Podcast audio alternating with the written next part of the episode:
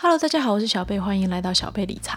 今天想跟大家分享一间我非常喜欢的公司 Illumina，它是专门卖 DNA 定序仪器和耗材的一间公司。为了让大家更了解这个产业，以评估公司价值，我在这一篇除了会介绍 Illumina 和它的竞争对手，我也会先讲一下 DNA 定序的由来、目前的发展和未来的展望。如果大家喜欢的话，请帮我按赞哦。那我们现在就开始吧。DNA 中文又称为去氧核糖核酸，是组成人类基因的基本分子。在一八六零年代，由一位瑞士的科学家发现，在那个时候啊，大家还不知道 DNA 就是最重要的遗传分子，是一直到一九二八年后，弗雷德里克和另外一些科学家才从细菌中研究出 DNA 的重要，并由罗莎琳·富兰克林用 X 射线第一次造出了双股螺旋的 DNA。被华生和克里克做出了双股螺旋的模型。这个发现十分的重要，因为现今 DNA 定序的方式就是利用了 DNA 双股螺旋的这个特色。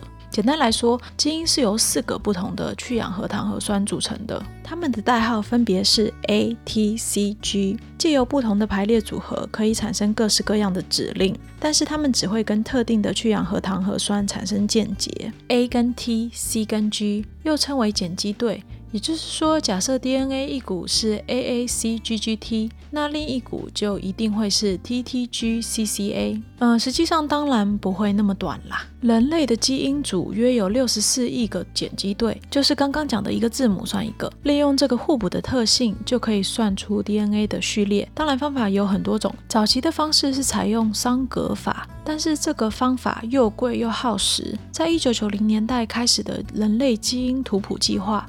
花了将近三十亿美金，超多的人力和将近十三年才解出来。值得一提的是，在一九九九年左右，有一间公司叫 Celera Genomics，用另一个方式叫鸟枪法，花了不到一年和大约三亿美金，就解出大部分的人类图谱了。不过，这个公司后来也没有赚钱，最终也被收购了，因为他们本来是想要用卖资料的方式赚钱，但是因为有学术界提供的免费资料，就没有人要跟他买了。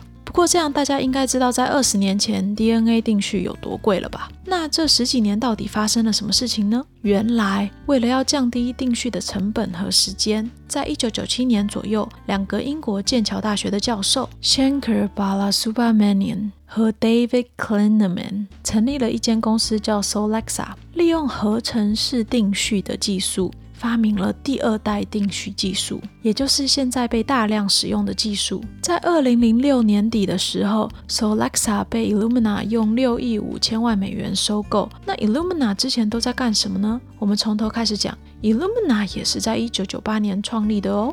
他们一刚开始的时候，并不是做 DNA 定序，而是在做微阵列的仪器和耗材，是用来量化已知的 DNA 或 RNA 分子。一直到现在，他们都还是有继续卖这类型的仪器，并占他们总营业额的十二 percent。但是，作为正列平台的公司超多，所以让他们真正火红的原因，还是因为收购了 Solexa，并继续发展各式各样的第二代定序技术的仪器。这些仪器大量降低了 DNA 定序的价钱和时间。在二零一五年的时候，用大约一千美元左右就可以定序人类的基因组。大家应该还记得，不到二十年前，他们花了将近三十亿美元才完成。也是因为降低了成本，才能有更多的应用。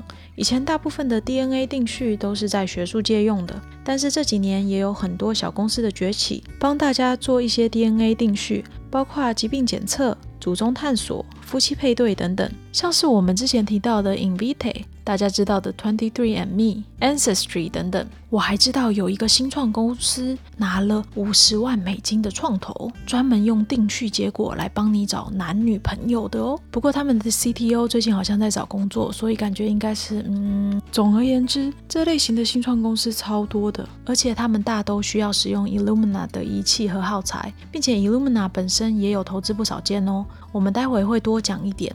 目前看来，DNA 定序这个技术现在已经开始有大量的使用，并且在未来也会有非常大的成长空间。这时候可能有人会说，那如果每一个人的基因组都被定序完了，是不是就没有成长空间了呢？No No No，小贝在这里简单的讲一下哦。基因组的定序其实只占所有可以定序的一小部分，而且目前做的大都只是 exon sequencing，是一个人基因组的大约两 percent。就算真的有一天每个人的基因组都被定序完了，还有 RNA sequencing、ATAC sequencing、single cell sequencing, chip sequencing。在这里我就不多对这些名词做解释了，大家只需要知道还有很多可以定序的东西，可以拿来做各式各样的疾病检测。总而言之，就是未来的市场是很大的，而目前是因为定序价位太高，所以还没有普及而已。因此，只要能降低成本，定序的成长空间还是非常大的。这也是为什么 Illumina 在二零一七年发表了 NovaSeq 仪器之后，股价就一去不回头了。主要是因为这个定序仪器可以大幅降低成本，目标是有一天可以用一百美元就完成一个基因组定序。这样子，我刚刚讲的那些用定序不同的分子来做检测，就都可以渐渐普及了。但那么大的市场，除了 Illumina 之外，难道就没有其他的公司在做吗？所以我想带大家来看一下他们的竞争对手，看看哪些是真的有料的。好，其他有在做定序仪器的大公司，包括罗氏制药。赛默菲士尔科技，但是这些公司并没有发展出很厉害或是很有特色的定序仪器。在这篇二零一七年发表的论文，有简单的比较几个不同的定序仪器。大家可以看到，不管是罗氏制药的四五四，或是赛默菲士尔科技的 Ion Torrent，在可以读的碱基对数量上，完全无法跟 Illumina 的仪器相比。碱基对就是我们刚刚讲的 ATCG，还记得我说人类有六十四亿个碱基对吗？也就是说，如果读的碱基对数量太低，就没有办法做大量且便宜的定序。这也是为什么我认为目前在考虑竞争对手的事上，完全不需要管那两间大公司，除非他们能做出更好的仪器。而真正值得一提的，只有这间位在英国、目前还没有上市的 Oxford Nanopore Technology 和中国的华大基因。我们先来讲这间新创公司，因为他们的技术实在是太有趣了。他们是利用 DNA 进入膜蛋白的时候所产生的电流来定序。基本上，不同的碱基会产生不一样的电流，借由读取这些电流，他们就可以知道是哪一个碱基经过，借此排出 DNA 序列。这算是第三代定序技术的一种。最大的好处是，它可以读很长很长的 DNA 序列。Illumina 所使用的技术，通常一条只能读一百五十到三百个碱基。左右，而大家知道 DNA 序列本身是非常长的，所以在使用上需要做一些前置备，需要先把 DNA 打断并扩增。定序完后，还要用很大的电脑储存空间和运算功能，才能还原 DNA 序列的模样。所以这间公司做的定序仪器，如果可以读到很多很长很长的 DNA 序列，那将会是一个很好的突破。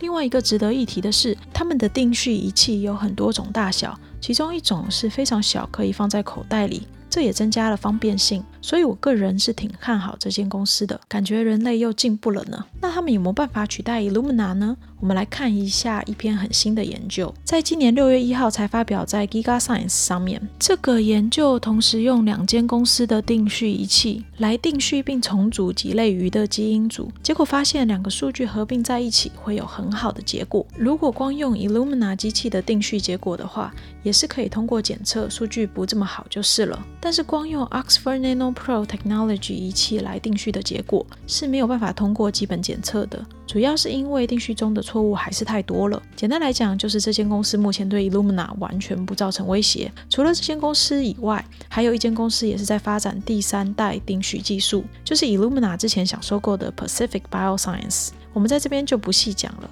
目前这些公司对 Illumina 都不造成威胁，主要就是定序错误还是太多，还需要更多的研究和发展。好，那华大基因呢？他们也有自己的定序平台，而我看了好几篇文献，都说他们定序出来的结果跟 Illumina 的机器不分上下。这篇在今年五月十三号发表在 NAR Genomics and Bioinformatics 的期刊上，详细比较了两间公司的平台，发现 Illumina 的 NovaSeq。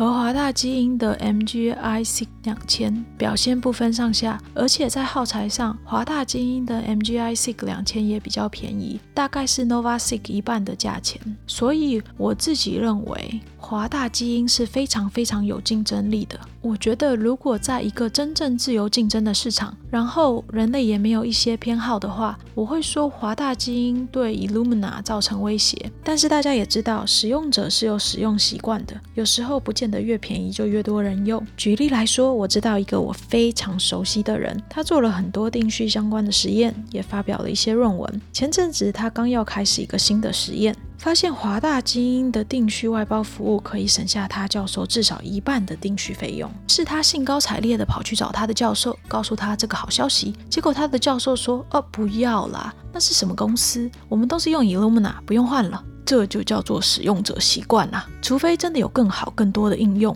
不然很难使一些人转换平台。所以。Illumina 目前在美国学术界的地位是屹立不摇啊。好，奠定了 Illumina 的重要性之后，我们来看一下，除了定序仪器和耗材以外，Illumina 还有什么成长空间呢？我们来看 Illumina 的两个部门，一个是在2014年成立的 Illumina Accelerator，专门建立新创公司和帮助他们成长；另一个是在2016年成立的 Illumina Venture，专门投资新创公司，很多都是非常有趣且有潜力的公司哦。举例来讲，从他们公司分拆出来的 Grail 是一个专门用 DNA 定序来侦测血液中癌症细胞的新创公司。比尔盖茨和杰弗瑞贝佐斯都有投资它哦，而 Illumina 持有约二十 percent 的股份。我自己也蛮看好这间公司的发展，毕竟如果只要抽血就可以检测到有没有得癌症，不是很好吗？除了这间，Illumina 还有投资了很多其他的新创公司，包括检测、医疗、客户和软体使用、合成。生物学等等，也有很多公司是在做我非常有兴趣的微生物医疗。总而言之，这些公司虽然目前都在烧钱，但是总会有几个。在未来有好几十倍甚至百倍的成长，到时候 Illumina 就可以收割了。我在这一篇就不细讲 Illumina 投资的每一间新创公司了，有机会我们再来讲这个主题。好，那我们再来看一下他们的财务状况和目前的市价估值。他们的总营业额这几年来都有在成长，而毛利率都可以到七十 percent 左右，而且营业利润率在有持续研发的情况下，